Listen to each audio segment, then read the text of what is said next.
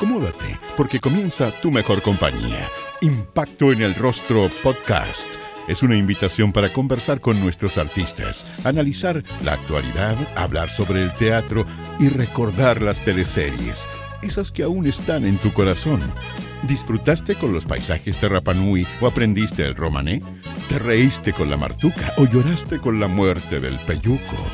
Si es así, entonces estás en el lugar indicado. Te invitamos a acompañar a Jorge Peña y sus invitados en Impacto en el Rostro, tu mejor compañía.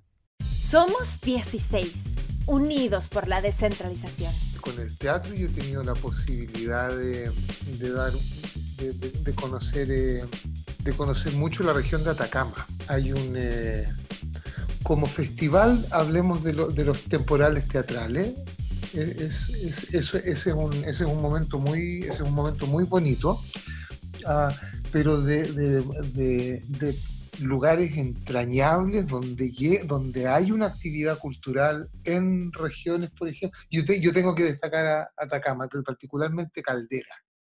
Caldera tiene un centro cultural que es una antigua, una antigua estación de tren.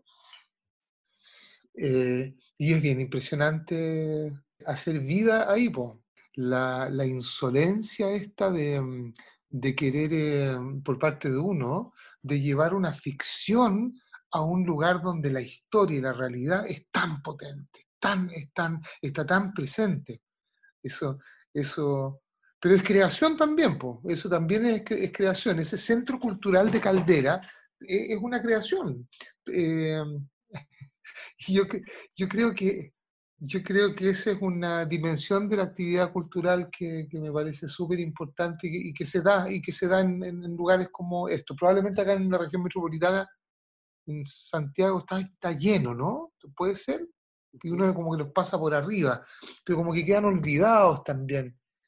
Pues las inmobiliarias hacen, hacen, hacen, construyen las ciudades, pues eso debería cambiar, ¿no es cierto? Eh, eso es una aberración y como las inmobiliarias han hecho, han, diseñado las ciudades acá, perdemos todo. Entonces, yo creo que es importante rescatar este centro cultural en Caldera, esta antigua estación de tren, que funciona además como museo, que, yo creo que, es un modelo a replicar en, eh, perdón, que es parte del afán de, conservación patrimonial. Los teatros regionales son un tremendo avance y eso hay que, se lo vamos a, se lo vamos a adjudicar a la presidenta, expresidenta Michelle Bachelet. Los teatros regionales, Gaisen, el de la región de O'Higgins, el del Maule, ¿sabéis que en Valdivia no, me, no qué raro, ¿ah? El Teatro Cervantes fue hace muy poco restaurado también. Cáchate, no, no, no, no, no he ido para allá. Eh, los teatros regionales son, son, son importantísimos.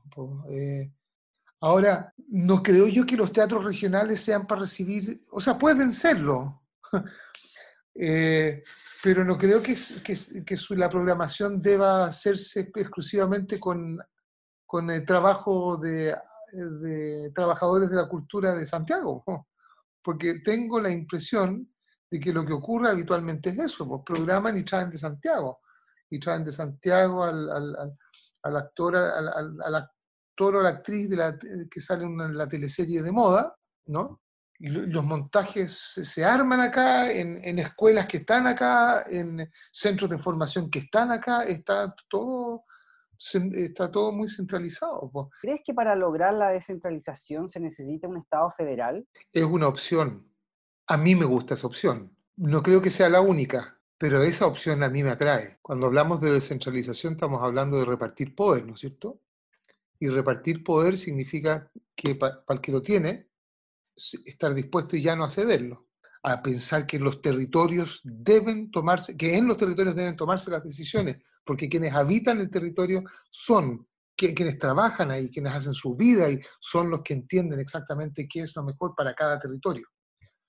Eh, no, no, no, no esto que no esto que se decide desde acá, con, un, con, quizás qué sentido, con un sentido de, de, ser depositarios de un poder que viene, que, que, es divino todavía, pues, es una, una, cuestión bien monárquica, hay una concepción muy, muy, muy, monárquica en, ¿qué, con qué derecho ¿De dónde, ¿De dónde saca usted esas credenciales? Es que decidimos que, que, Chile es un Estado unitario, eh, descentralizado, que quiere decir eso, que los servicios que están aquí en Poder Central se reparten, tienen oficinas, eh, oficinas, sucursales en distintos... Es muy, es muy raro eso. Hablemos de teatro. Sabemos que eres dueño del Teatro de la Aurora. ¿Cómo ha sido la experiencia eh, enfrentando la pandemia? Alfredo Castro tuvo que cerrar su teatro, el Teatro de la Memoria. Esa experiencia ha sido eh, un desafío importante. El Teatro de la Aurora está en Avenida Italia. La Avenida Italia se llama Avenida Italia efectivamente porque llegaron a vivir ahí muchos italianos. Dentro de esos italianos al comienzo del siglo XX, donde estaba el Teatro Italia, además que queda en la esquina, Bilbao con, con, la Avenida Italia. Todo esto, pucha, bueno, eh, estaban los bisabuelos, bisabuelos, tatarabuelos de mi hija Aurora. Eh, ahí estaban los abuelos, que eran circenses, eran trabajadores del circo, eran inventores, humanistas, hacían de todo, y ahí vivieron en esa casona antigua de fachada continua, eh, vivió mucha gente, familias, y en algún momento empecé a cachar que ese barrio se estaba transformando se estaba empezando a hacer galerías. Que está, y yo dije, bueno, yo creo que es momento de hacer algo así, que esta casa se abra al público, a la gente. Y ahí estamos. Hay un restaurante ahora muy bonito, de gente muy linda, entusiasta, conectada con, con cosas maravillosas. Es el Siam Tai, eh, que maravilloso y verlos trabajar además es preciosa, eh, a ellas dos, a la Carla y a la Bea, eh, a todos el lote que hace Siamtai. Ahí está, llega la gente que tiene que ir. Y atrás, al fondo, está el Teatro de la Aurora, que ha pasado por muchas. No se sostiene, pero, ni, pero de ninguna manera. Yo nunca le pedí nada al fisco, nunca le pedí nada al Estado, nunca concursé, nunca le he ido a pedir nada. Eso lo he hecho solo con lo que, lo que yo he podido ganar haciendo otras cosas. ¿Y por qué no lo has eh, hecho? Porque nunca, porque yo no, porque yo no sé cuándo voy a estar a cargo de asuntos públicos. Ya lo estuve una vez. Em, desde mi posición, yo, yo, tengo que ser, yo tengo que ser crítico. Del, de, yo soy periodista hace un año. La verdad que trabajo en medios de comunicación hace 20, 25, y generalmente en medios de opinión. Cooperativa y BioBio son ejemplos. BioBio hace cinco años. Eh, un lugar de independencia también, fíjate. Entonces, ¿cómo es que estar, cómo voy a estar, cómo lo hago yo para salvar mi derecho a opinar si le he pedido plata prestada, prestada, no, regalada, perdón, por muy artista o por muy buenas ideas que tengáis, oye, le pediste, me pediste plata a mí, nos pediste plata a todos para hacer tu cuestión, ¿Cómo es la cosa? Sí, ¿ah? No, no, me parece que hay una incongruencia que a lo mejor es una exageración. A lo mejor estoy exagerando. Porque, ah, pero sí, ¿cómo tanto? Bueno, sí, porque yo creo que, como, que, que, que es como tanto. Yo creo que, que, en materia de probidad tiene que ser como, como tanto. Entonces yo hice lo que yo podía hacer. Yo hice una salita para... Primero eran 50 personas. ¿Cuánta gente caía? Llegaba hasta... Yo hice lo que podía hacer, pues, si no tenía más. Yo tenía lo que tenía, ¿cachai? Y tenía que saber que pagando con los arriendos y todo eso se podía. Y después lo achiqué porque era insostenible, porque tenía que rentabilizar el metro cuadrado. Entonces, ese es uno de los comedores hoy día del, del Siam Tai, que es la parte del resto bar, así que es bien bonito, la parte de ladrillo. Antes habían butacas ahí. Cuando esas butacas desaparecieron, achiqué en verano. Me fui y le dejé un papel a los maestros, les dije, mire, esto es lo que hay que hacer. No tuve corazón para ver las obras, no tuve corazón, no me la pude, no me la pude. Dije, bueno, no, no, no pude, tengo que rentabilizar, lo siento. Y mm, tuvo la buena fortuna, esto hace casi 10 años, ¿ah? 9 años, tuve la buena fortuna de que la mamá de mi hija, descendiente por ese lado de, los, de la familia Balsasnini, eh, ella encontró una fórmula para sostenerlo. ¿cachai? El ex tío conductor Álvaro Escobar es el invitado en este episodio. El conductor de televisión, abogado, periodista y actor, hizo su debut en teleseries gracias a Fácil de Amar, de Canal 13, en el año 92, cuando se encontraba haciendo su práctica profesional de Derecho en San Antonio. Pero, ¿cómo es que llegó al mundo de la actuación? Fue de nuevo, ahí de nuevo, como, como casi todo, por eh, casualidad, por, porque yo creo en Dios, no hay problema con eso, ¿no es cierto? Entonces, a veces le digo universo, a veces le digo casualidad, pero en, el fondo creo el pulento. Parece que le caigo bien porque me ha puesto en, lugares bien bonitos. Em, en este caso, yo terminé de estudiar Derecho el año 90 y en el quinto año yo me doy cuenta que no quería ser, eh, no quería ser abogado. Yo me quería dedicar a la política. Entonces me En momentos bien... Eh, los últimos cinco años de la dictadura. Yo estudié seco en los últimos cinco años de la dictadura.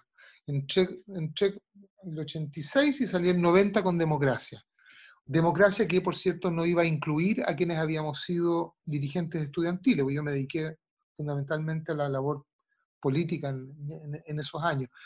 Y el año 90, en realidad, los que, los que asumen son los, los sobrevivientes mayores, los que pudieron, los que habían dedicado, se habían dedicado a la política antes del, del golpe, habían tenido eh, roles partidarios, en, eh, no universitarios, en, durante la dictadura. Entonces, pucha, la política no, no, no era una opción para mí, y ser abogado menos, pues imagínate andar tramitando, chuta, ¿qué hago? Hice un festival de teatro en la escuela, que tiene una, el aula magna tiene un, escenario súper bonito de teatro. La sala Lex, donde hacía teatro Nisim Sharim, que también salió de esa escuela. Y a esa escuela llegó Roberto Poblete, Rodolfo Bravo, Mauricio Pesudich, con los eh, payasos de la esperanza. y pasé de ser el productor de ese festival, como ya había sido dirigente, y se llenó la sala, me entusiasmé, pues yo dije, oh, yo quiero ser felices como, e, feliz como ellos yo los veía contentos, los veía tan contentos, los veía tan felices, que esa felicidad la quiero para mí, me acuerdo. Y me fui a inscribir, pues, di un examen de Derecho Comercial y me fui a la vuelta de la esquina y me inscribí con terno y corbata en los cursos de aficionados, pues. Y durante el quinto, el último semestre de la carrera, terminé la carrera, estudié teatro aficionado, al año siguiente teatro, eh, teatro profesional, entré a estudiar teatro profesional, mientras estudiaba para el examen de grado, mientras hacía mi memoria, al año siguiente empecé a hacer mi práctica en la Corporación de Asistencia Judicial de San Antonio, los días martes y jueves viajaba. Y, y ahí es cuando yo recibí el llamado, mientras estaba haciendo eso, en un teléfono fijo, y, y bueno, y dije, ya, pues, sí, y, me puse a hacer teleserie y no dejé de hacer teleserie. Eso fue lo que pasó. No es que yo haya tomado la decisión de ser actor profesional tampoco. Es bien terrible, porque no tomé la decisión. simplemente ocurrió que tenía 23 años, 24 años de haber tenido, y tenía que trabajar, po. ¿Qué es eso, estar estudiando? Tenía que trabajar, y, ahí estaba la pega, y, y les gustó, y me llamaban para la otra, me llamaron para la otra, y para la otra. Así no, no, Álvaro, ¿tú qué sabías del género? ¿Qué sabías de las teleseries? ¿Alguna vez habías seguido algo? ¿Qué te pareció el, formato, que mm, obviamente es muy distinto que el teatro? Había visto la, eh, los títeres, ponte tú. Creo que, ponte tú que había visto esa teleserie. Yo en, el tiempo en que me dediqué cinco años como adulto, en realidad, joven adulto, eh, me dedicaba a la política, y era grave, Era, era, está dedicado a cosas importantes. la vuelta a la democracia en Chile, ese era como el tono. ¿ah? Entonces, no, que ver teleserie, por favor, eso no. Existía la idea de que las teleseries las veían solamente las mujeres, dueñas de casa.Ese era como el, no estamos hablando hace tanto tiempo, es muy impresionante cómo ha cambiado Chile, que es tan bonito, es, precioso. Pero eso era, eso era, eso, entonces, no, como que uno... Yo me acuerdo cuando volví al colegio, en una tele que había siempre en la cocina. En la cocina había una tele, buena, blanco y negro. Y ahí yo veía las teleseries venezolanas. creo que uno reconocía a los actores, actrices de la tele, al Amparo, por cierto, o al Amparo Noguera, de todas maneras, a la, a la Ana María Gasmuri. Ana María Gasmuri además había ido a la escuela en algún momento. Eh, en algún momento llegaban a la escuela porque estábamos en la actividad política, entonces había también mucho compromiso, el amparo con el Claudio. Ay, Arredondo. Arredondo. Con el Claudito Arredondo. Sí, Álvaro, ¿y qué te pareció el sistema de producción de, de una teleserie? ¿Te pareció que eran demasiado? ¿Sí? Yo estaba en Hollywood. ¿Qué es esto? ¿Qué es esto? Oye, eh, era, era, mm, bueno, Canal 13 no es nada que puedan imaginarse ahora como canales. Cuando uno habla de canal hoy, 2020, vean el edificio y dimensionen lo que puede haber ocurrido ahí adentro. Hoy está vacío, son como las salicheras antiguas. Te quiero preguntar por tu ingreso a Amame el año 93, como tú dices ahí. Eh, se crea este segundo semestre, es la primera teleserie de María Eugenia Rencoret como directora general. Eh, ¿Qué recuerdos tienes de Ámame, donde interpretaste a Pablo, y cómo llegaste a este elenco? ¿Qué ambiente había esto de estar abriendo un nuevo elenco, en, un segundo elenco para, para, TVN? Ahí fue donde me llamaron para esa em, teleserie. La quien no debe haber tenido 25 no, debe haber tenido 30, 30 años no tenía. Verónica Saquel era la productora general. Yo, yo, sé, yo sabía que me estaba cambiando la vida. Yo sabía que, me, que, algo, algo importante estaba pasando porque estaba determinando quién, cómo iba a ser mi vida hasta el día de hoy, fundamentalmente. Eh, que estamos hablando de esto. Eh, eh, me llegó un llamado Elba, la Elba Larcón, eh, era Televisión Nacional de Chile, televisión pública, uno quería que fuera televisión, la televisión en democracia además, TVN. No es lo mismo que, había canales privados al lado, pero este estaba el de la Chile, que uno los miraba con simpatía. Oye, es el canal Televisión Nacional de Chile, con ojo con el arte, con programas de cultura. Oye, ojo, con Vicente Sabatini trabajando en... Había una, había, había una idea de un prestigio muy importante, uno sentía que estaba llegando a una cosa muy importante. Y en lo personal, obviamente, pucha, era, la, posibilidad de pensar en, eh, trabajar, en dedicarle tu vida a una pega. Y eso es lo que se me estaba proponiendo. Y era insólito porque llegabas por una parte a ver a personas que tú habías visto, a los que, donde había una admiración, evidentemente, donde hay historia, pero por otro lado tuvo la particularidad esa teleserie de que entró un lote de gente de mi edad probablemente un poco más joven también, porque tenían dos años, porque yo tenía otra carrera antes, pues, entera, completa adentro, la de, la de abogado, la de derecho. Entonces se daba esta cosa que era muy, que te hacía sentir muy bien, que había gente que estaba empezando al igual que tú y por lo tanto tan solo no estabas. Pero en mi caso, Ámame fue, para mí, yo lo recuerdo como un sufrimiento tremendo. ¿Por, por, ¿por qué? ya la pega. Si bien era, buen, era bonito que estuviera la Ángela, compañero, ¿ah? la Elvira, Pablo Schwartz, ah, Carlos Concha, el Álvaro Morales. Álvaro Morales, todos de la escuela, eran todos del, eran todos del, lote. Renato Munster sí terminaba haciendo Jeep Fan Race. Sí, sí. Sí, pues, terminaba haciendo Jeep Fan Race. Sí, pues, sí, ese personaje cambió, que fue un poco lo que pasó conmigo. Eh, fue como con los Beatles. Cuando empezáis la década así súper cuadradito, haciendo, ¿ah? Súper cuadradito, y termináis gireando. la década del Sin corbata. Claro, sin corbata. Yo exactamente, eso fue. Porque tuve que montarme a un género que yo tuve que aprender. En la escuela no hay clases de actuación a cámara.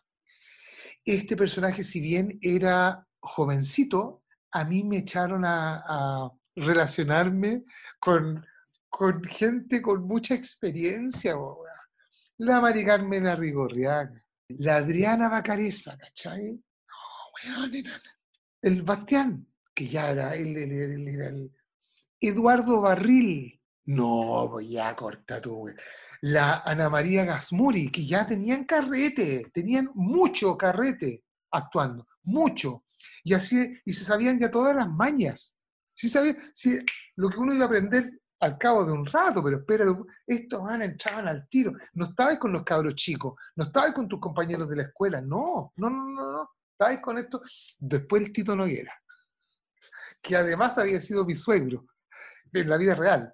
Entonces dije, no, esto no puede ser, esto ya no puede ser, que hizo de mi papá. ¿Cachai? Hacia el final de la teleserie. Yo tenía que aprender un, un código de actuación que no estaba en mí, que tiene efectivamente mucho de código. Estábamos además en una transición donde esto no correspondía a la vida real, donde en realidad, ¿sabéis no, esta cuestión es la historia, todavía seguía siendo la historia de amor, que, que, se aprovecha de ti, la, Fernanda, ¿no? La Adriana yo, yo, estaba enamorado de una mujer mucho mayor que yo, además la Adriana, o se veía más grande. No, había algo que no, que no cerraba pero como los productores en esa época dijeron, ah, pero si este es abogado, este, entonces ya, porque sea el alumno en práctica, porque ese era el ese era dos más dos, así, así se tomaban las decisiones. sin casting, nada, sin casting. No, no, no, me habían visto en la escuela seguramente. Entonces, entonces me chantaron chaqueta y corbata y me pusieron a hablar leceras, tonteras, que esa era la otra parte o estas historias de amor que me daban vergüenza, mucha vergüenza, porque yo venía además de estar hasta el día de hoy. Yo leo, yo estudio, hago estas cuestiones, caché, estoy haciendo un diplomado en Derecho Procesal Penal, en Derecho Penal. Me, me gusta esto. A mí me saqué mi carrera de periodista ahora, me titulé de abogado efectivamente. Puta, eh, hice mi práctica en la División de Estudios Jurídicos. Entonces, no, que tú me pusieras ahí un texto de eh, ¿qué te pasa? ¿Pero por qué estás así? no, seas injusta conmigo. porque después empezaron los gritos. ¿ah? En esa época todavía no había gritos. No, los gritos se empezó a gritar en teleserie un poco después. No te voy a aguantar. esa weá que, vino después, ¿no? ¿Me escuchaste? ¿Me escuchaste? Que son todas monedas. ¿Me escuchaste? ¿Me entendiste? Oh, bueno, esas cosas no existían en esa época. Entonces a mí todavía me tocó la historia de amor romántica que me da una vergüenza y tenía que saber superarla.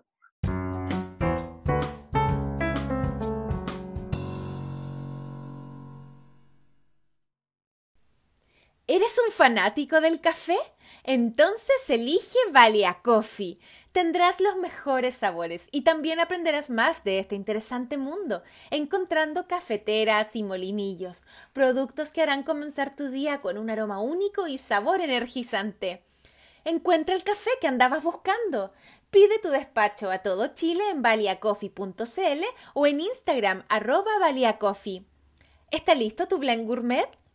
Sigamos entonces con esta entretenida entrevista de impacto en el rostro junto a Valia Coffee, el mundo del café en simple.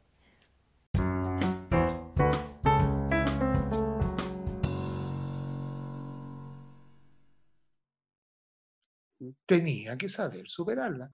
Ese personaje que no se sabía bien qué iba a pasar con él, porque en realidad era el alumno en práctica, que era utilizado por la hija del dueño de la empresa para, tener para acceder a ciertos secretos.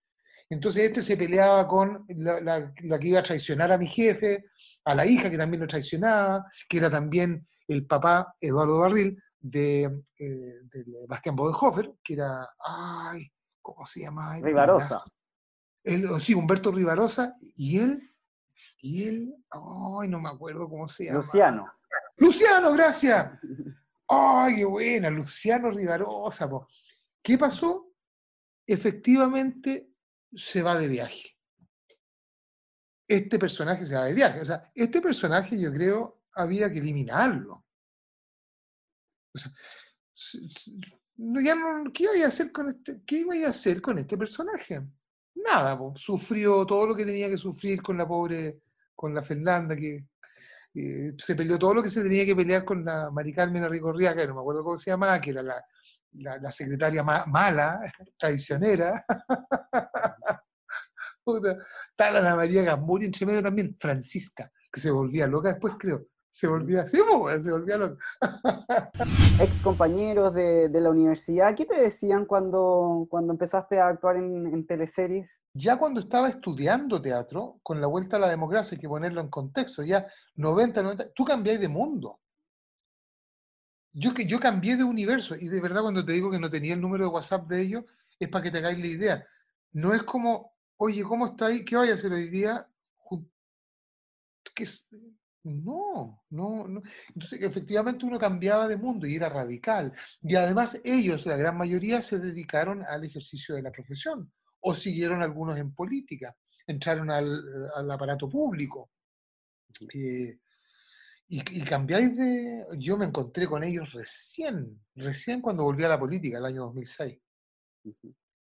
Entonces, la verdad es que no, no supe. Perdón, a Julio sí. Julio Estuardo, que era un compañero mío, pero no, nunca hablamos de eso. Él siempre, pero puede que haya sido un poquito después, también 94, ya cuando ya había hecho la segunda teleserie, porque yo me fui chasconeando. Lo que fue pasando conmigo es que empezaron a tener una idea más, más fiel sobre, el, sobre quién era yo. No era, ah, pero si este estudió Derecho, este abogado, entonces le dan empezaron a entender que había algo un poquito más, que había eh, alguien que, podía dar otro tipo de rango, de arco dramático. En Rojo y Miel fue Felipe Bernard, el hermano del personaje de Ángela Contreras y Elvira López. Que era un tiro al aire, que, era, que se parecía más a, a, como, a como yo, a esa libertad con la que suelo desenvolverme en la vida en la, vida. Eh, que, no hablaba, no, tenía esa, él la, él la llevaba, andaba en moto, eh, fumaba. Ángela Contreras. Hermano era Ángela, fumaba, todo, era el rebelde. Parece que ahí, esa fue la foto, no parece, perdón, no, no parece, no. Fue, fue efectivamente la fotografía que sacó la productora de la época, Verónica Saquel, que entendió que el personaje que estaban construyendo para Rojo y Miel estaba hecho para mí. Y, es, y ha sido el personaje más, ha sido el personaje más, o sea, que, que, que, rompió, o sea, más determinante por lo menos en, en, lo que fue de mi carrera profesional como actor de, de, series y teleseries, eh, eso. Porque me disparó a, me disparó al elenco protagónico de las teleseries. Ese era un personaje secundario, el más querido, eso son, eh, hacen estudios, ¿ah? Y ahí es donde ya los contratos no, no, pararon más, y eran por años y por cuestiones en, televisión nacional, y me quedé en televisión nacional. Con Rojo y Miel, claro, pasa lo que pasaba antes. encuentran una beta, entonces dicen, ah, claro, entonces este, este es el paquete que va a sufrir este, está pintado, va a ser el paquete que sufre. Eh, de, siempre de, de, clase alta. Siempre de clase alta. Eh, ¿ah? Blanquito, esos son los estereotipos. Entonces ahí alcancé a hacer dos, ¿no es cierto? Dos seguidas, claro, esa es la lectura. De ahí para adelante, el tiro al aire, ¿cachai? En Juegos de Fuego también hace un tiro al aire. Pues lo mismo, Juegos de Fuego lo mismo. Entonces, ah, ya, pelado, a ver qué hacemos, ya me peleé un poco, me dejé un poquito la barba, me, me, puse un aro y me cambiaron el nombre, se llamaba Gabriel. Yo le buscaba el lado, me fui a París, era como lo que yo sabía cuando, me, cuando lo tenía que hacer el año 95, si es que alguien vio esa teleserie, porque, porque de verdad que la, vio poquita gente. Pero está disponible en YouTube, Álvaro. ¡Oh! Ya, no, yo no, yo no, a mí me da mucho... Tengo una, una muy pobre opinión sobre mi trabajo como actor de teleseries. No sé qué me, me, da, me, da, me da cosa. Me da cosa. Yo dejé de verme, lo pasaba, yo dejé de verme, no, no era capaz de... Nunca más me vi, yo nunca más vi un... Y lo hago siempre, ¿ah? Yo nunca veo en el monitor el trabajo que hago. Yo ahora que hablo contigo por Zoom, te miro a ti. No sé cómo sacar el señor que está hablando ahí. Ahora que hice la obra por streaming, fue, un tema, porque yo tenía que montar, pues. Entonces tenía que ver. ¡Oh! y dije, no, weón, pero ¿por qué? ¿Por qué hago eso? Lo que nos pasa a la mayoría cuando escuchamos nuestra voz. oye, qué fea voz tengo, no, no soy fotogénico. Bueno, eso me pasa a mí hasta el día de hoy, por lo tanto no veo nada de lo que hago. Entonces, no, capaz que me asome a ver ese trabajo, no lo vi nunca más en YouTube, el de, de, Juegos de Fuego.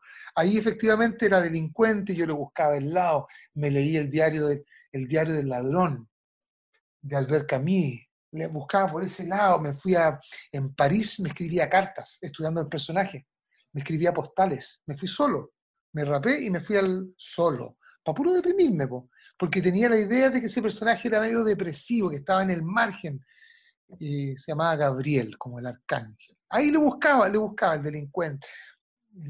Nada, pues una teleserie nomás, eso era todo. es entrañable, sí, porque ahí hicimos mucha amistad con la, con la Kitty con la Viviana Rodríguez. Tremendo. Yo tengo con la Paola también. Era su, creo que fue la primera teleserie, la Paola Volpato, del año 95. Fue Rojo y Miel, la primera. ¿La de la Pao? Sí, porque era amiga de la, era amiga de Ángela Contreras. Ángela Contreras, sí. Exacto, de mi hermana. Y ella llegaba con la Katy, con la Katy Lynn. Sí, bueno, llegaban a la casa. Y yo la saludaba, llegaba en moto, en el 94, efectivamente. Yo llegaba siempre, siempre suponía que andaba medio volado. ¿cierto? Fumaba mucha marihuana y eso era cosa que no hago, que de verdad no hago, no tengo problema con que se haga, pero yo no lo, no, imposible. En Loca Piel fue Martín Page, uno de los protagonistas de la historia. Fue en esta producción en donde el actor protagonizó uno de los chascarros más recordados de las teleseries chilenas, el carne mechada con puré. ¿Lo recuerdas? él y su papá eran unos frescos, eran, eran medios chantas, se dedicaban, sobre todo el papá, se dedicaba a cosas truchas, se hacía pasar como de una situación, era, era, como, se hacían eh, pasar eh, por, eh, por, por, lo que no eran. eran medios estafadores. No, no, me acuerdo bien la trama, pero esa era la. no se dedicaban a nada. Martín andaba, Martín Peche andaba puro hueveando. Él andaba en moto, se dedicaba a perseguir a la Javiera, contador, pero por deporte, porque le gustaba. Porque le gustaba, porque, porque se enamoró de ella. Se enamoró de ella, Martín se enamoró de, de, Verónica. Se enamoró de Verónica. Se enamoró de Verónica. Claro, pero había hasta el eh, Bastián Bodenhofer, era el tenista profesional. ¿Te acuerdas? Que porque parece que en esa época el chino Ríos, ponte tú que habrá sido primero del mundo, yo creo que sí. Sí, por ahí. Por ahí estaba, andaba por ahí la cosa en tenis, andaba. Álvaro, ¿y recuerdas cómo te tomaste esto de ser uno de los protagonistas de la producción, de quizás verte en, en afiches, en los diarios? ¿Te tomó por sorpresa? ¿Te gustó? ¿Te acuerdas de ese momento? Eh, me, me gustó porque sé que representaba, sé que representaba para los productores y para los directores, desde ese punto de vista, como una, un avance, un, como que estaba logrando lo que uno podría decir es, lo que más se podría aspirar, digamos. entonces, claro, como yo, yo sentía eh, que había una valoración de parte de la, de, parte de la quena, de parte de la producción, de parte de los libretistas, guionistas, obvio. Yo no era, no había amistad, yo no, no, no tenía amistad, esto no era, por, no, era porque estaba apalancado, ¿no? ¿De dónde? Si no, conocía a nadie, yo no, mi, mi, papá tampoco, mi mamá tampoco, no, no venía de una cosa familiar. Entonces, efectivamente, hay un reconocimiento a un trabajo que a mí me costó mucho. Me costó mucho. Eh, Ámame del año 92 era de verdad, era estar, era estar eh, aprendiendo al, aire, grabando. ¿Cómo? Si eso no se hace, hasta que yo dije, bueno, yo me di tiempo, ¿ah? eso no te lo había contado. Yo me acuerdo que tomé la decisión de permitirme errar. Dije, bueno, ya, ¿cuántos meses dura esto? Tanto. Listo, tengo hasta, hasta aquí para echarlo a perder, para echarlo a perder, para hacer lo que según yo no debe ser, pero voy a tener que aprender a hacerlo, porque no hay otra, pero vaya a tener que conformarte con esa idea, pues no podía hacerle la pelea, no queda otra, esto es así.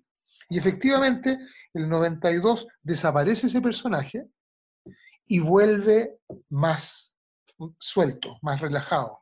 Me, me rapé, me saqué ese jopo que parecía cheito, me saqué la corbata y terminé haciendo Jeep Fan Race con los dos protagonistas, que era el Bastián, que eran los dos taquilleros, los más bacanes de la teleserie, que era el Bastián Bodenhofer y el Renato Munster, Marco y Luciano, ¿cachai? Haciendo Jeep Fan Race en las dunas de... Ya no podía hacer más.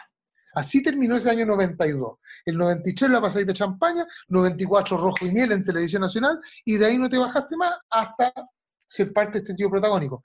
Pero, pero, eh, pero él era el perdedor. Y eso es muy bonito, porque él en la disputa de amor romántico que había entre Martín y, no me voy a acordar cuál era el nombre de Bastián en esa teleserie. El tenista. el tenista, no me, puedo acordar cómo eh, ella termina casándose con él. Y terminan el matrimonio, que fue muy bonito también. El matrimonio termina por, a petición de público conmigo, con una foto mía. Y un avión. Arriba de una, exactamente. Yo digo mía me estoy traicionando ahí un poquitito, porque la, la foto de, de, Martín, pero ¿por qué digo mía? Porque ese año para mí fue súper difícil. Y yo me acuerdo que esa teleserie representa, representa a propósito de la depresión, ¿eh? representa para mí una victoria. Ahí hay una victoria personal. Terminé. Y además que me propuse ese año, terminé, ya está, ya está. Me había propuesto además que no iba a ser más teleserie. Yo ya está, ya estamos, y si esto, esto es así, ¿cachai? Esto es así. Y parece que no, no, no, no hay que postergarse, parece que me tenía que poner al día con cosas mías. Fue todo muy raro, fue todo muy raro, todo muy raro como pasó todo, todo muy rápido, todo, todo muy rápido. Y la misma Verónica Saquel, bella, a propósito, ¿cómo me lo tomé? A mí la exposición me costó mucho. Estar expuesto además con algo que a mí no me terminaba de cerrar porque yo no me sentía especialmente orgulloso de que yo supiera decir, mi amor, te amo y si tú me dejas, yo me muero. O sea, francamente, yo no le veía mucho valor a eso. Sí valoraba el trabajo que había hecho y lo que había logrado amaestrar de alguna manera. Me sentía contento con eso. Pero exponerme a la gente, bueno, de hecho hasta el día de hoy, pues carne mechada con puré del año 96. Carne mechada con puré del año 96, o sea, bueno, eh, he hecho cosas súper profesionalmente muy bonitas. El 2005 mejor actor de teatro, por un montaje en el Teatro la Católica. Todas esas cosas maravillosas, francamente. Con Nisim hicimos un año visitando al señor Gilman. El entusiasmo con Ricardo Larraín fue oye, carne mechada con puré. Es una weá, menos mal que algo bonito. Porque podría ser el pato yaño, ¿cachai? en la carne mechada con puré ese año. ¿Hasta el día de hoy te preguntan por ese chascarro? Pero, o sea, el otro día en una disquería fui a ver unos vinilos y la señora, no, me dijo, yo me casé, me casé contigo, te lo puedo confesar, y pusimos esas visuales y mostramos tu chascarro. ¿Me puedo sacar una foto contigo? no, weón, o sea, ya, no, sí, el pato ya, weón, y la carne me aquí yace, carne mechada con puré, ¿no? O sea, eh, pero todo, siempre, todos los días, todo el día. que es un poco como yo trabajaba, que es muy bonito, ¿ah? porque así es como yo suelo trabajar. Eso, eso es muy bonito, no, yo no tengo problema con, con la carne mechada con puré, es, es, bello, me representa muy bien. Yo, yo siento que soy así. Pero por otro lado tengo este otro lado, ¿cachai? Que, que, que es más esto, que es más, que, que es más acá, guardadito, que tiene que ver más con, no sé, tengo ganas de estudiar filosofía, quiero, quiero ser profe de lenguaje y comunicación, que tiene ramos de filosofía, que es muy bonita la formación de los profes. estoy ahí tratando de buscar, todavía buscando un caminito. Y eso no es compatible con el buena, buena, buena, éjale. No, buena onda, pero no, no, esa manera de ser parte de la comunidad me representaba poco, la verdad. Entonces, la productora de la época, como cachaba y como me quería y me leía bien, por eso es bacán ella, Verónica Saquel, cachó que se iba a hacer la primera serie policial, TVN. Brigada Escorpión. La Brigada Escorpión. Lucha Alarcón, la Pati Neira y yo. Y me dijeron, Álvaro, está esto. Es un Consejo Nacional de Televisión, es esta serie, se va a hacer durante todo el año 97 pero tienes que saber que es menos exposición, que no es ser protagonista de, ¿cachai? No es protagonizar televisión. Eso quiero yo. Yo sabía que sí, pues me dijo. Yo, la, yo, la, yo, a ella la, yo la amo, yo a ella le debo mucho. A, Verónica Saquel yo le debo, le debo, le debo mucho porque, porque ayuda a ¿cachai? Está pensando, sí, iba a salir una vez a la semana, los días jueves en la noche primero y después salió los domingos a la hora del NIS, pero porque le fue mal de acuerdo a los parámetros de la época. no sé, pues habrá tenido 30 puntos rating. Era caleta, pero a los otros le, tenían 40, ¿cachai? sí, pues, si lo único que se hacía era ver televisión en esa época.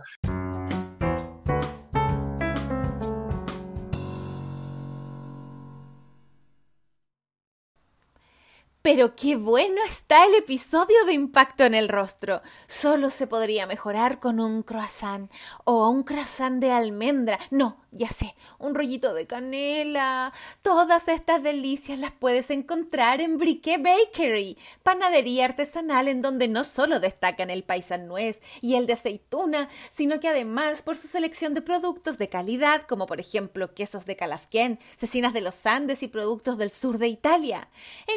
En www.briquetbakery.cl o en Instagram arroba briquetbakery, especialistas en bollería y panadería artesanal.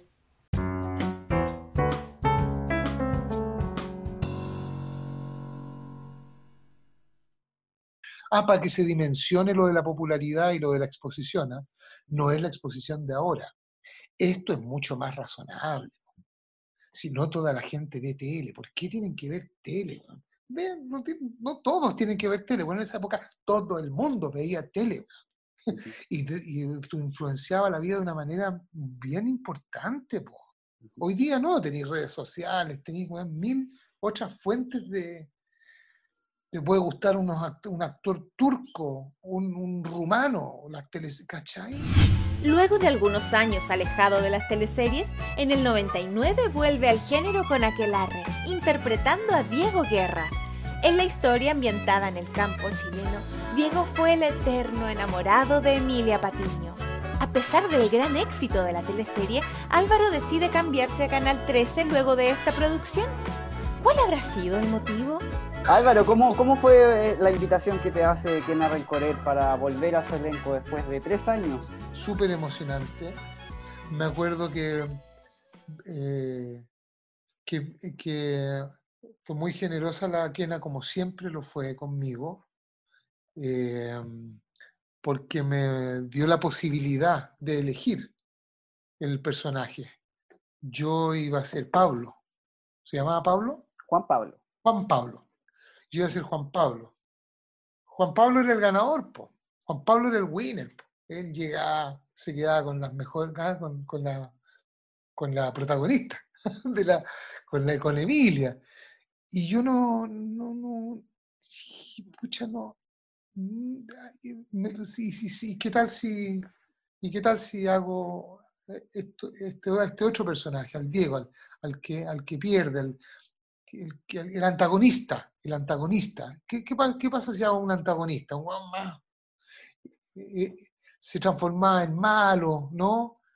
Le trataba de quitarle las tierras, se trataba de vengar, habían sentimientos feos yo nunca había hecho a alguien con sentimientos feos en una teleserie y pensé que podía jugar con, esa, con, ese sentimiento, con esa emoción. Y así, y, ella aceptó y le pareció que era bonita el cambio. Y, qué bonito ver la teleserie tal como es, ¿no? Así es, po. Eh, Aquelarre es exactamente lo que se ha visto tantas veces, como dices tú, y, que la gente valora. Es con, con, ese elenco, con esos personajes entrañables, muchos de los que ya no, que, que ya no están ya. Ahí están. y para mí fue, fue, fue bonito hacerlo además en lo más cercano que he estado de hacer una, una, superproducción en términos también eh, de, puesta, porque mm, está basada en, Federico García Lorca, entonces hay, otro afán creativo ahí, se hizo esta ciudad, de, este, este, este pueblo de Mentíramo, y nosotros íbamos efectivamente a grabar aquí a Colina, ahí quedaba, y llegábamos a este lugar que no existía que eran las puras fachadas, porque el resto se grababa adentro, evidentemente, en los, estudios de televisión. Pucha, no sé si uno debería romper la magia, pero así es. es muy bonito. Entonces, en verdad me sentí con tremendo elenco, tremendo elenco, más bonito. Me tocó trabajar con Edgardo de cerca, de nuevo, una vez más. Yo no sé por qué, porque me tocó con él como rojo y miel, con rojo y miel me tocó Edgardo, eh, Aquelarre también, Edgardo. Yo estoy seguro que hay otra más. Hicimos visitando al señor Green cuando lo estrenamos en el Teatro La Aurora, también no con Nisim, sino en la versión que hizo Edgardo Bruna. Los dos no están. Bueno, entonces yo tengo puro buenos recuerdos. Y pasé por todas ahí también. pues Este señor eh, partía así muy enamorado buen cabro, responsable, Diego Guerra, la cuestión y buena persona, le quitaron a la, lo dejaron esperando en el, en el ¿cómo se llama? En la iglesia y, y se transforma en otro sujeto. Parece que se fue a, fue a, Europa, ¿no es cierto? Y volvía hecho un energúmeno. Con un sí, Claro, se agarró, No me quería cortar el pelo, claramente. Fue una falta de profesionalismo esa, porque debería haberme rapado. Pero parece que quería mucho mi pelito. ¿Esa fue la instrucción? ¿Pelarte? Eh, no, no, no, no, no, no. No, tómate el pelo nomás. Tómate el pelo. Y con eso estaba y se da la idea y, y viene bien, bien, claro, con un moño, ¿no? Álvaro, y en este pueblo de mujeres, eh, tú eras parte del clan eh, masculino liderado por Fernando Guerra, que era eh, Edgardo Bruna, ¿cierto? Tenías dos hermanos, Felipe Brown, y Urrutia, y tenías también eh, a Prudencio, ¿te acuerdas de Prudencio? Que era Mauricio el, El patrón patrón, el ñolo, que, claro, después de patrón patrón, que no se entendía que Prudencio, no se le entendía nada, puta, hoy había que hacer... Eh, había que hacer mérito ahí. Él, Mauricio es un maestro Mauricio es responsable de que yo haya estudiado teatro, porque él estaba en ese elenco que fue de, los payasos de esperanza, pues, Mauricio con, con Roberto Poblet y Rodolfo Bravo. Ahí él te tenía el desafío, Mauricio, de que no nos riéramos. Entonces, ah, te lo viste, Entonces él entraba en el personaje con una facilidad, salía, hacía la caricatura que quisiera, en algún aspecto importante era así, yo la caricatura le decía, completa. Momento para un patrón y lo que dice. Uy, se quejaba,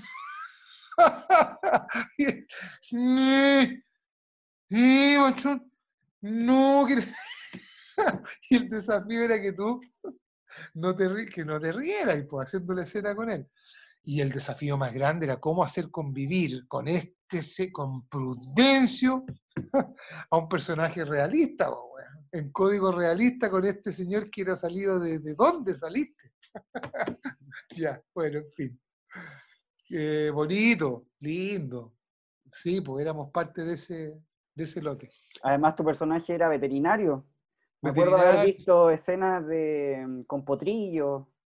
Me pegó uno, me pegó una, un clásico ahí en la, eh, fue un golpe bajo el cinturón. hubo un parto que atendimos, súper bonito, súper bonito.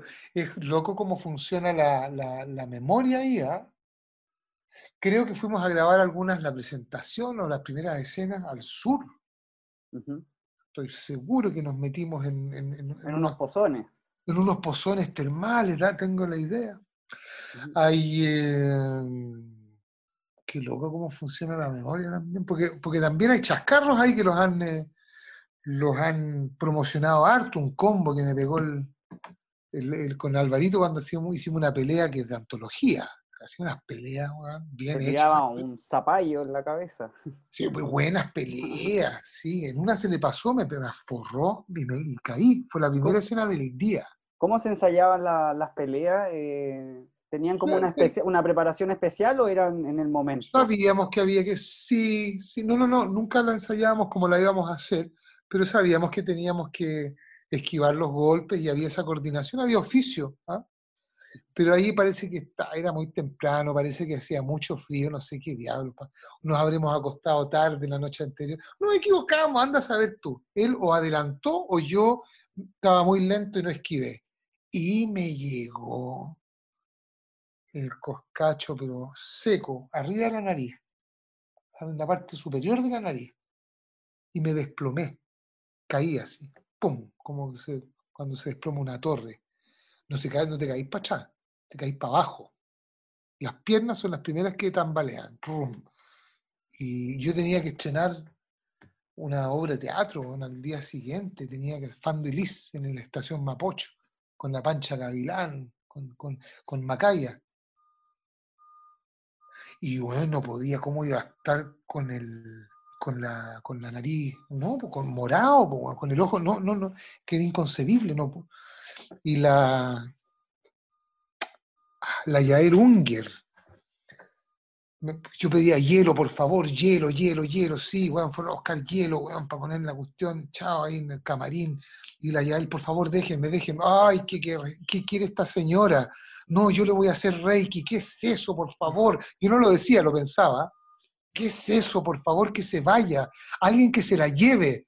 ¿Qué me va a poner en las manos? El Reiki. No, yo, yo, yo, yo, yo le voy a poner.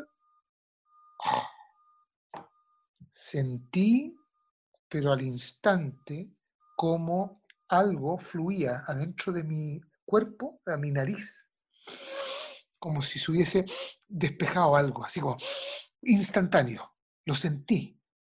Ahí conocí el Reiki. Algunos años después hice mi iniciación en Reiki, el año 2010-2011, el nivel 1 y el nivel 2.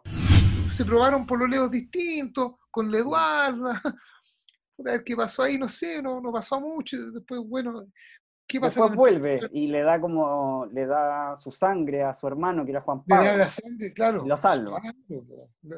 Y vi una escena que estaba en redes sociales, replicada, que era muy emotiva, donde se despiden, parece, o le desea suerte para el matrimonio, cuídala, cuídala, es lo más importante, lo que más he querido en mi vida. Ella es la persona que más he querido en mi vida, cuídala como si fuera, no sé.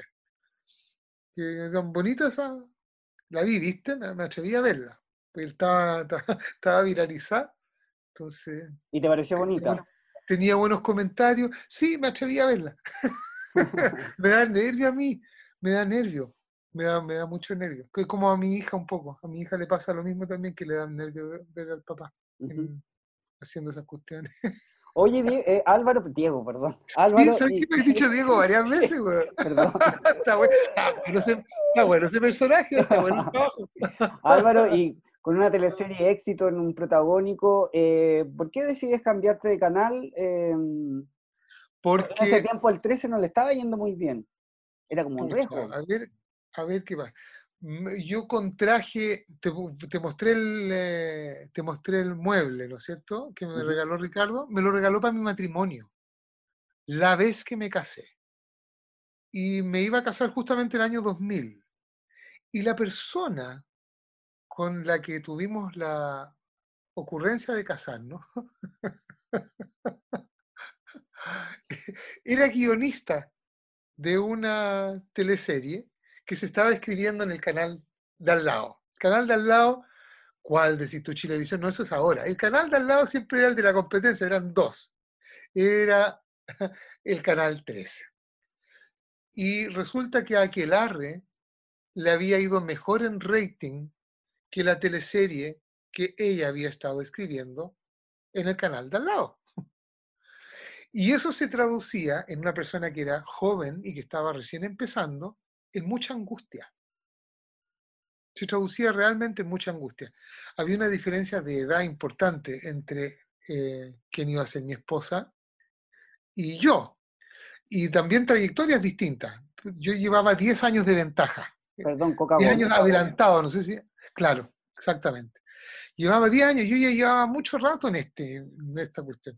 Mm. Entonces, había mucha angustia que se entiende, evidentemente. Tienes 22 años, 20, 22, claro, exactamente. Estás haciendo tu primera teleserie, chuta, querías hacer una carrera, bueno, y te están ganando en rating con lo que significa el rating. ¿Y cuál es la teleserie? ¿Quién protagoniza la teleserie que le está ganando?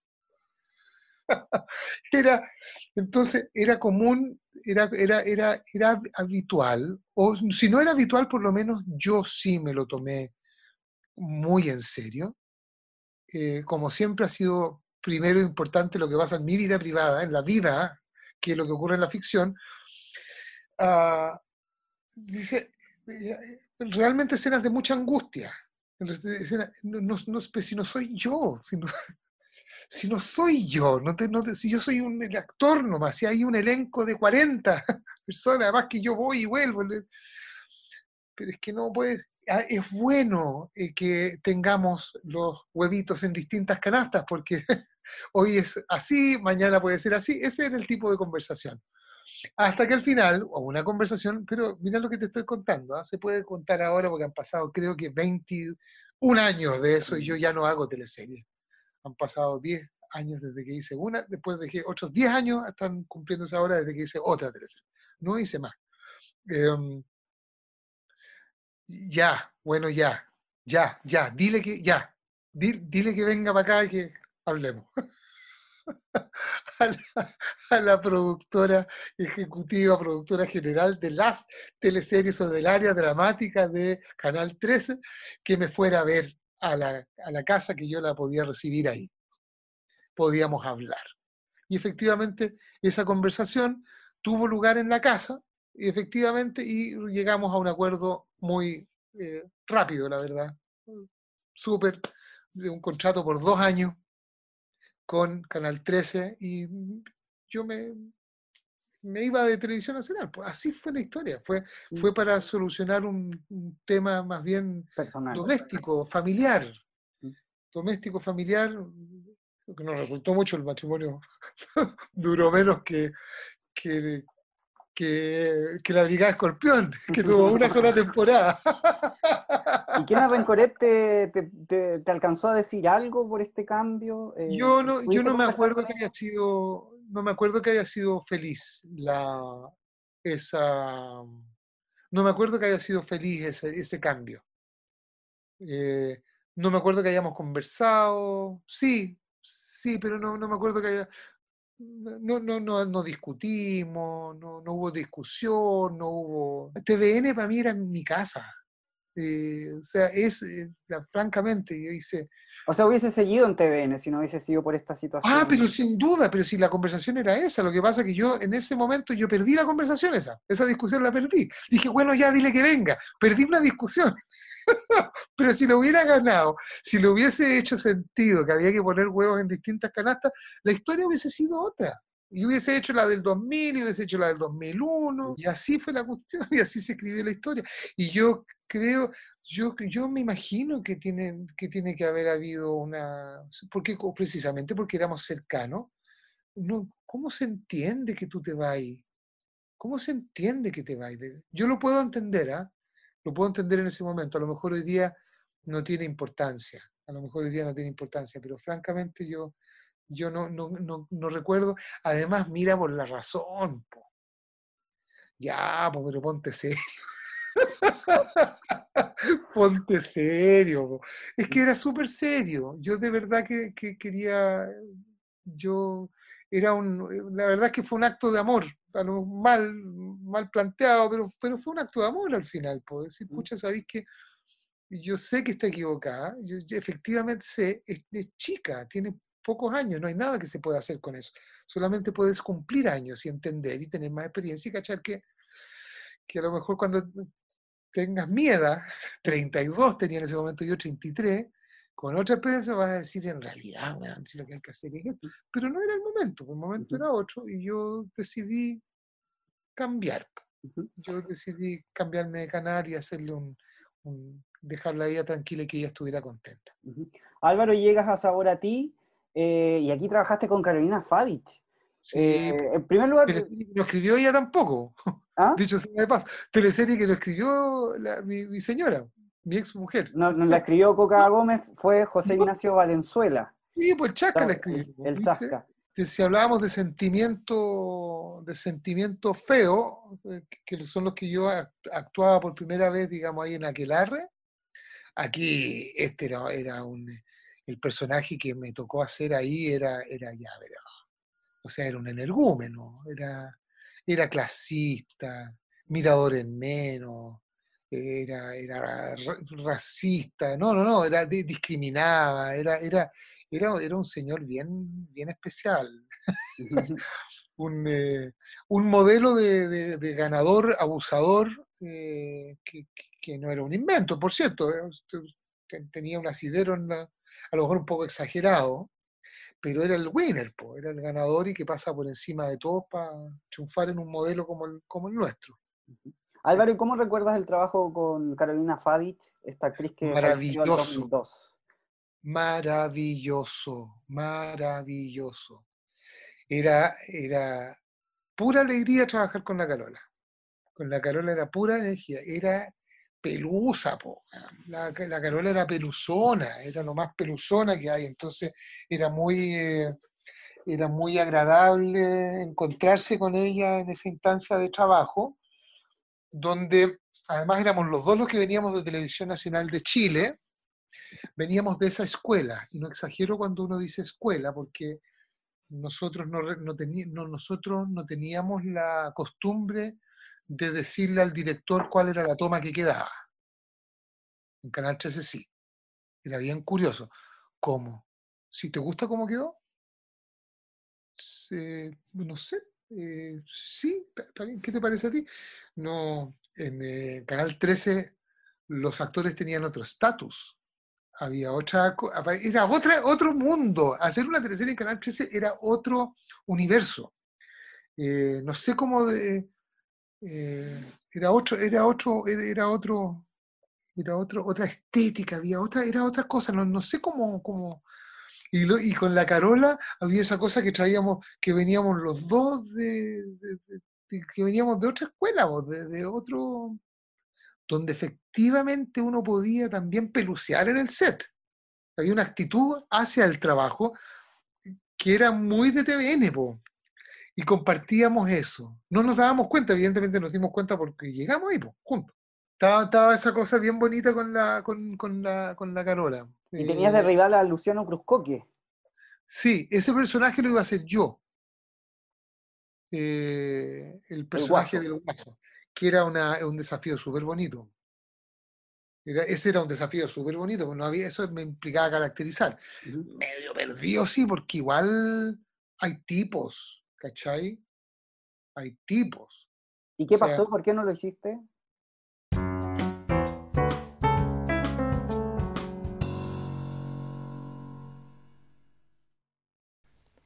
¿Tienes ganas de vivir una aventura gastronómica? Te invitamos a conocer la experiencia Siam Thai, el mejor resto bar de comida tailandesa ubicado en el corazón de Barrio Italia podrás disfrutar del clásico pad thai o probar suerte con un curry. Además, nuestra coctelería es el mejor complemento para tus elecciones. Para mayor información, visita su página web www.siamthai.cl o su Instagram arroba Chile.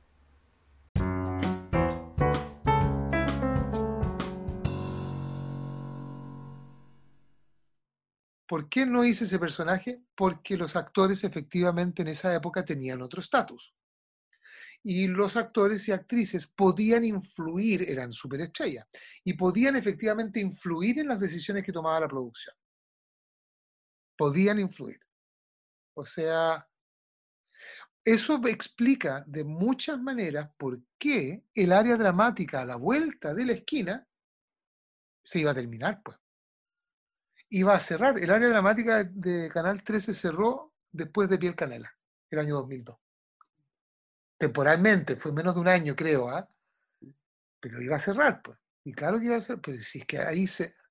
Eh, era, era, era muy curioso trabajar en el área dramática de, acuerdo a, a, cómo se hacían las cosas. Había, había algo que obviamente a mí no me compete juzgar, pero, pero sí uno se evidenciaba que, había algo que había, que había algo que no estaba, que no funcionaba bien, que no se estaba haciendo bien. Y de hecho el área dramática cerró. Cerró, cerró la cortina el 2002. En Piel Canela fue Robinson, su primer personaje popular en teleseries. El Robinson yo lo elegí porque yo iba a ser otro personaje.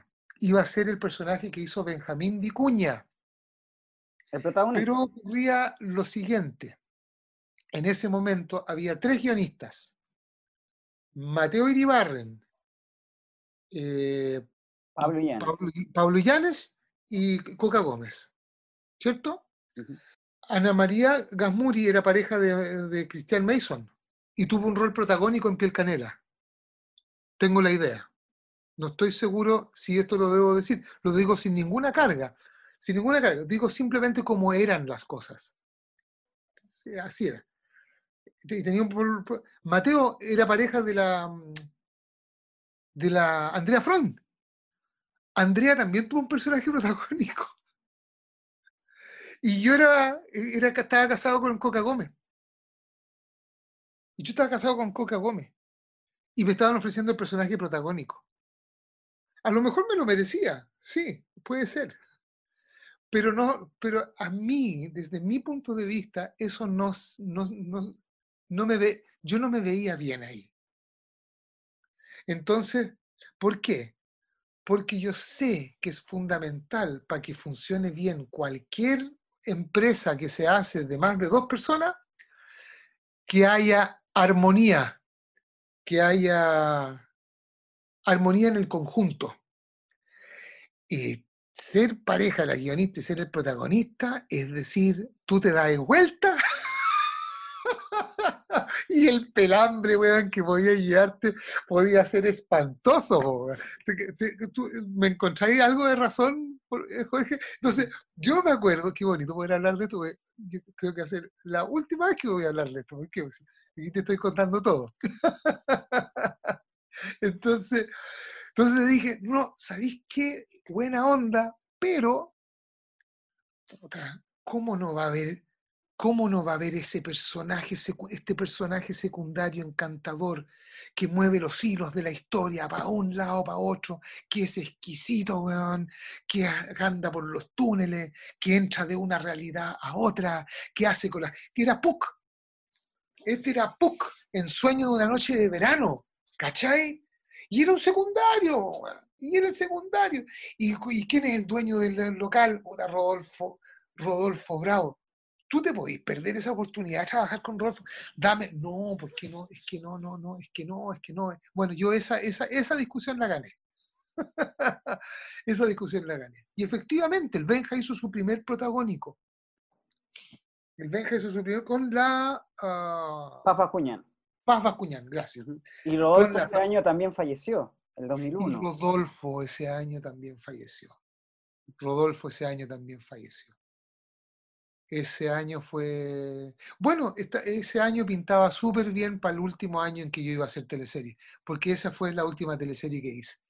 Eran demasiadas las señales que uno tenía que, que ya hace mucho rato que venía pensando en que yo tenía que hacer otra cosa. Eh, la gente que trabajaba conmigo, gente que es muy querida, que toma decisiones, también lo sabía. Se produjo una crisis en el eh, área dramática de Canal 13. Murió Rodolfo. Creo que vimos el capítulo, un capítulo donde se le donde lo, veo desaparecer o no. Puede ser o me lo estoy imaginando, que él se pone a caminar, él se va, lo despedimos, se va caminando y desaparece en la esquina. Rodolfo, su último trabajo, y lo vemos desaparecer. ¿Sabéis qué? El área dramática se cerró ese año. Había llegado, Ricardo Larraín había llegado a hacerse cargo ese año también, en 2002, sin saber nada de televisión. Ricardo no sabía nada de televisión, llegó a hacerse cargo de la... Él es cineasta, un cineasta de mucho prestigio era Ricardo, de mucho prestigio, pero de área dramática y de, televisión, nada. Bueno, y se, se terminó todo ese año. Maravilloso, maravilloso. El Robinson, maravilloso. Maravilloso. Punga, punga, punga, pelusa, un divertido. Era un duende, era un duende. Yo lo quería mucho a él. Yo a veces lo quise mucho. Ahí tengo la sensación de estar haciendo un personaje, y por eso es que hablo de él y no de yo. Era lindo ese weón, ahí tenía que buscarle, tenía que buscarle, ahí tenía que, nunca había hecho nada parecido. Tenía escuela, había escuela ahí con Mauricio, esto que hablábamos hace un rato, lo había visto con esa libertad y me tomé la libertad. Y me tomé la libertad de, hacer ese personaje, de salir de, hacer otra cosa. Mm, y, fue muy bien valorado. Fue valorado por la Asociación de Periodistas de Espectáculo, además, que me, nominó como, como mejor actor secundario. Yo me acuerdo de esas cosas que hacía la Asociación de Periodistas de Espectáculo. Lo había hecho con eh, Martín Page también, Locapiel. También lo había hecho con, nominaba, eh, tuve nominaciones ahí. Las dos veces que dejé de teleserie siempre hubo ese reconocimiento. A mí me llamaron de Canal 13 porque querían hacer una adaptación de Buen Partido. algo después, pero fue, sí, se hizo eso al final, ¿no? Sí, el 2002.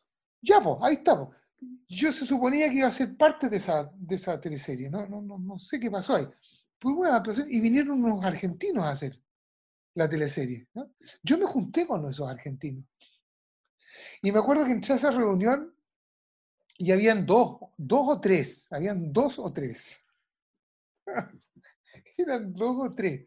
Y, y nos sentamos en, esta mesa y, ellos me preguntaron, bueno, ¿qué has hecho? Y le dije, me estáis me está me estáis, me weando. Eh, ustedes me, pidieron que yo viniera a una reunión para, para, para, que yo les cuente qué es lo que yo he hecho. Ustedes, ustedes no han visto lo que yo he hecho, ustedes no han, no han mirado lo que yo he hecho. Ellos se suponía que venían a salvar el área dramática. y estaban sentándose, argentinos, sentándose con gente que no sabían lo que había hecho, no, no sabían con qué actores estaban juntando, qué hacían, cuál era su rango. O sea, es algo que tú haces, ¿no es cierto? Tú miras el material y le dije, no, eh, si ustedes se quieren juntar conmigo, ustedes hagan ese trabajo, vean eh, el material que hay suficiente aquí y también en los canales de al lado, hay material de archivo que están dando yo mismo les puedo pasar. Y cuando hayan hecho ese trabajo, yo me voy a juntar con ustedes. Y me fui. Y me fui de la reunión nomás. Al día siguiente salió, al día siguiente salió algo que yo había hecho, salió en las pantallas de televisión nacional. Algo salió que yo había hecho y, era grande. No me acuerdo qué fue. Y me llamaron de nuevo y yo les dije, olviden, así no vamos a trabajar, partimos mal, esto solamente puede terminar mal. Y me fui a hacer estos trabajos al día, para Televisión Nacional de Chile. Cuando termina este año, el perdón, a mediados del 2002, a mediados del 2002 yo estoy en Barcelona y la persona que, con quien había contraído sagradas nupcias, hablando a larga distancia a los gritos, porque todavía se hablaba a larga distancia a los gritos por teléfonos públicos que existían todavía en esa época, eh, se me dice que, que tengo que volver lo antes posible porque vamos a empezar a hacer una teleserie para el año siguiente y que va a encabezar todo este proceso mi amiga Verónica Saquel y toda la cosa. Y ya, pues, termina mi viaje por Europa de trabajo y yo efectivamente voy a unas reuniones a Canal 13 para hacer esta teleserie. Machos. Tal cual, machos.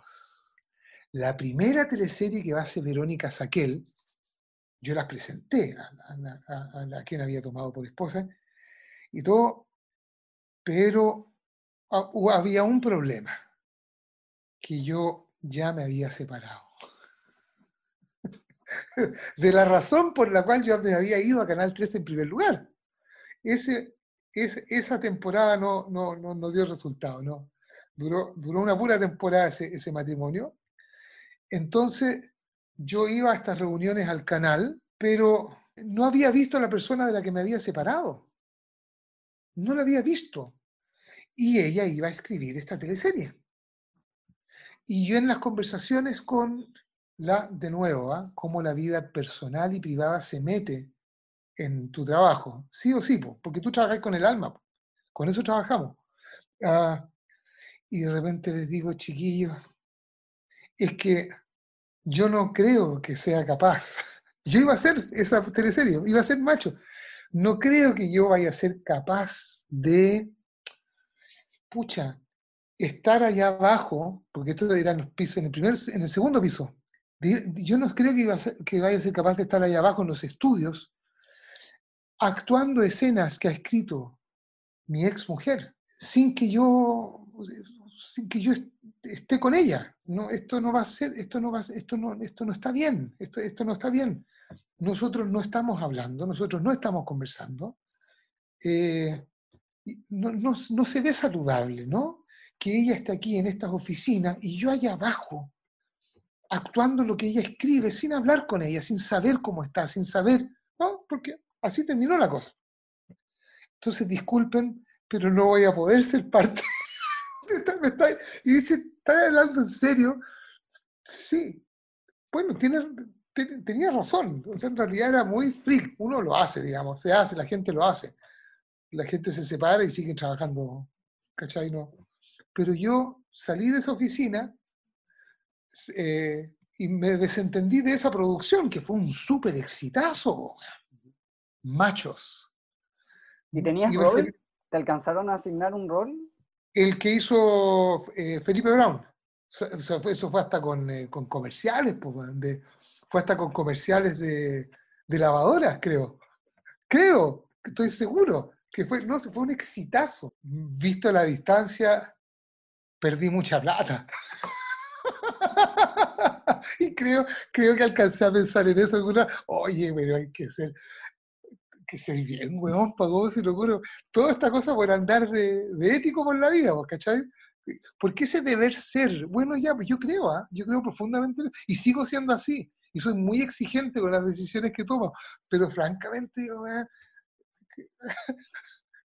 O sea, yo veía esta vea y era un exitazo. Y con Alejandro, que además dirige la, me encontré mil veces con él después profesionalmente, él era parte también de Machos y él me contaba cómo desde España, weón, y desde no sé dónde, les llegaban unos derechos de autor que eran así, pero increíbles. Y yo, decía, yo sentía, weón, weón.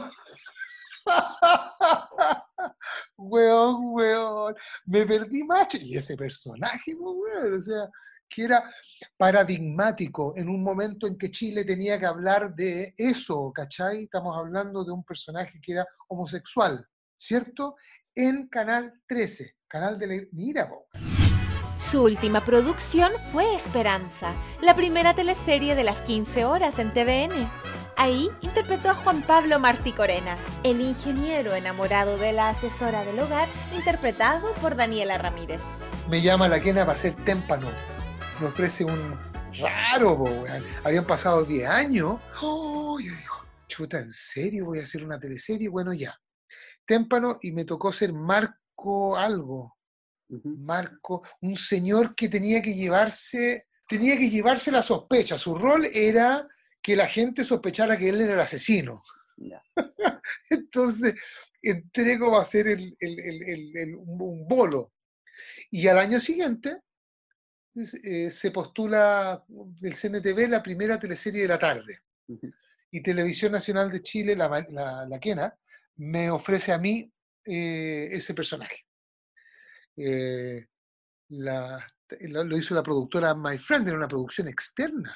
Esa fue la primera teleserie, Esperanza, con la protagonista, con, con Daniela Ramírez, protagonista, claro, puta, la Ingrid, un lote de gente súper bonita, haciendo esta teleserie, que era la clásica historia de amor romántico, pero la Daniela se lo tomaba con tanto sentido del humor. La Daniela Ramírez se reía tanto de estas historias, de los textos que teníamos que decirnos. Era el ingeniero Juan Pablo con, con la nana, si eso era, con la nana peruana. Y se lo tomaba con tanto humor. Hoy que era imposible no hacerlo con, con ¡ay, qué, qué, alegría más grande! Qué, qué, manera de reírnos, qué manera de, de pasarlo bien, de jugar, ¿cachai? Súper sano, súper sana la Daniela, súper sano todo, la Ingrid, era, era, era, era súper, un culebrón de marca mayor. Y después de 10 años, ¿qué fue lo más difícil de volver a, a este sistema de producción? Tenía la, es la, el oficio, Jorge. ¿Cómo andar en bicicleta entonces? Sabéis que sí, sabéis que ya está. Lo más difícil para mí era en términos eh, emocionales. Yo pensé que nunca más iba a hacer teleserie. Yo tenía la sensación, siempre creo que estoy más viejo de lo que, de lo que estoy, ¿ya? Siempre le pongo la lápida antes a las cosas. Es bien, es bien raro eso. tengo que conversarlo con un psicólogo. No sé cómo, no sé por qué, pero siempre tengo la idea de que y, la idea que yo tenía era que nunca más iba a hacer teleserie, que ya está, que es una etapa en la vida y que yo tenía que, bueno, hacer, no sé, la radio, radio informativa, dedicarme a la política, bueno, estuve legislando, puta, tan serio, estuve a cargo de una elección presidencial, de una campaña presidencial, chuti, volví a hacer teleserie, créeme que era rarísimo. era muy raro, era súper extraño. Era un juego precioso, me sané, hice música entre medio también, ¿eh? estaba haciendo muy música, publiqué un disco, y de hecho se cumplen 10 años de eso, y fue muy bueno hacerlo, fue muy bonito hacerlo, hice esperanza y ya está. ¿Y ahora sí que dices que nunca más o, o no escupes al cielo? No, no, hace unos días, a lo mejor porque sabía que iba a conversar contigo, no, hoy día en la mañana probablemente. Siempre estoy pensando que sería, y es una idea que tenía de antes, ¿ah? Siempre estoy pensando que sería una, bonita idea poder, eh, poder hacer algo, no, con exclusividad. Porque sí, como tú me preguntabas, cuando volví a Mega el año 2013 a hacer mi primer programa de conversación, eso el Pablo Alvarado, si me deja, él me había tratado, cuando yo me fui a Canal 13, me pidió que fuera a conducir un programa, el termómetro en Chilevisión. El termómetro Y yo recién me había ido al canal 13 con esta discusión doméstica que te contaba. no, pero además que no, no, no, si la ve, no, no, gracias, te lo agradezco, Pablo, Pablo Alvarado, el Pablete. Eh, bueno, y, me agarra el 2000, después de, Esperanza, por el 2012, 2013, era así, y me ofrece este late, más vale tarde, en Mega. Bueno, ya, pues, encantado. Y ahí vimos la posibilidad de que yo pudiera hacer teleserie. Pero no, hice una serie que se llamaba Familia Moderna. La adaptación de Familia Moderna, que la dieron en TV Más, me parece. Nunca salió al aire en Mega. Eh, pero estuve todo ese año haciéndola. Tres temporadas en un año, junto con el Más Vale Tarde. Y al año siguiente trataron de, eh, tratamos de hacer calzar Más Vale Tarde, las grabaciones de Más Vale Tarde con una teleserie que me ofreció la Quena, que había llegado ese año, 2013 o 2014, no me acuerdo. Y los tiempos no daban. Creo que yo ya trabajaba en la radio La Clave o ya había empezado a trabajar en Bio Bio. No, Bio Bio iba a ser el 2016. Estaba en La Clave, todas las mañanas. Y en las tardes hacía más vale tarde. ¿Te acuerdas qué teleserie era? ¿Cuál fue la primera que hizo la Quena? Pitucas y Lucas, en Mega. Esa, esa, sí en esa teleserie. No alcanzamos Dani, con la Daniela de Micheli, ¿no es cierto? Siempre. El Pato López, ¿cierto? Todo, el, todo el equipo de TVN, la gente con la que yo trabajé en TVN, la vida entera. Eh, todo ello. Pero no se pudo. ¿En qué etapa se encuentra la demanda que tienes con TVN? Ah, eso está en... Eh, fue, se produjo la primera audiencia y quedó para junio o julio. Ahí está, está tomando su camino, tomó el camino que toman todas las causas cuando no hay arreglo entre la gente, cuando no somos capaces de ponernos de acuerdo. Eh, el canal cree una cosa, yo creo otra, y soy capaz de afirmar esta otra en juicio y por eso lo demandé. Demandé a los ejecutivos, que es muy distinto el canal, aunque circunstancialmente representan al canal. Mi problema es con tres ejecutivos, uno de ellos ya no está, pero es el camino que tomó. Lamentablemente no pudimos llegar a acuerdo eh, en, en, sede, en sede ciudadana, vamos a tener que llegar a acuerdos ahí en sede judicial nomás, pues con una sentencia que espero me favorezca, evidentemente, porque creo profundamente en lo que, en lo que estoy peleando. Creo profundamente en lo que estoy peleando. Y creo que, que, que, hay mucho más involucrado que, el caso de una persona. Aquí hay un tema ético que, no se puede dejar pasar, menos en momentos en que uno está en este proceso que supone está tan relacionado a la, a la dignidad de las personas. Hablemos de actualidad. ¿Estarías disponible para ser constituyente? Eh, no. ¿Por qué? No. Pensé que sí. Pensé que. Pensé que. Pensé que sí. De hecho, lo, declaré en mi lugar de trabajo. Lo declaré en mi lugar de trabajo, lo conversé, dije, mira, esta posibilidad existe. Eh, explica lo que me demoré en renovar contrato con Televisión Nacional mm, para las temporadas, para la quinta, para los dos años que venían.